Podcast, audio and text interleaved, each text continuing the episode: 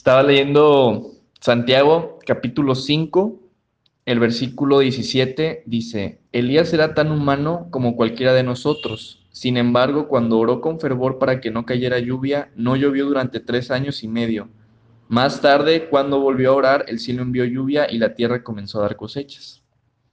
Entonces, tengo una pregunta y es, ¿cuándo fue la última vez que tú oraste con fervor? O sea, ¿cuándo fue la última vez que tú te sentaste y oraste con tanto fervor que sabes que esa oración la escuchó Dios con tanta fe.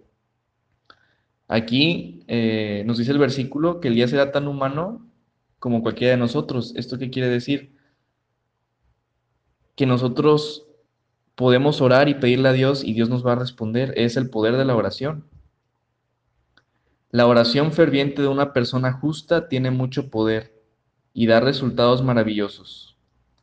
Entonces, cuando Elías más tarde volvió a orar, el cielo envió lluvia y la tierra comenzó a dar cosechas.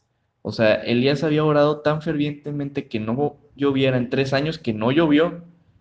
Y cuando volvió a orar que cayera lluvia, cayó lluvia. Entonces, ¿cuál es la diferencia aquí? La oración con fe. Orar fervientemente y creerle a Dios que Él lo puede hacer. Entonces, este, si ya va a mandar el podcast, bro. Entonces, nosotros tenemos que eh, entrar en la presencia de Dios, buscándolo todos los días, orando, y que realmente podamos ser justos delante de Dios. Aquí dice que la, la oración ferviente de una persona justa tiene mucho poder y da resultados maravillosos.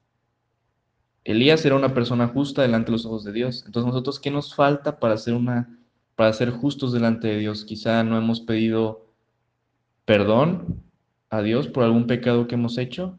Entonces debemos de reconciliarlos con, con, Dios, reconciliarnos con alguna persona, con alguna amistad.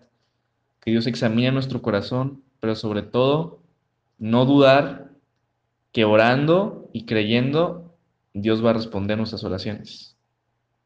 Dios bendiga, bros. Los quiero.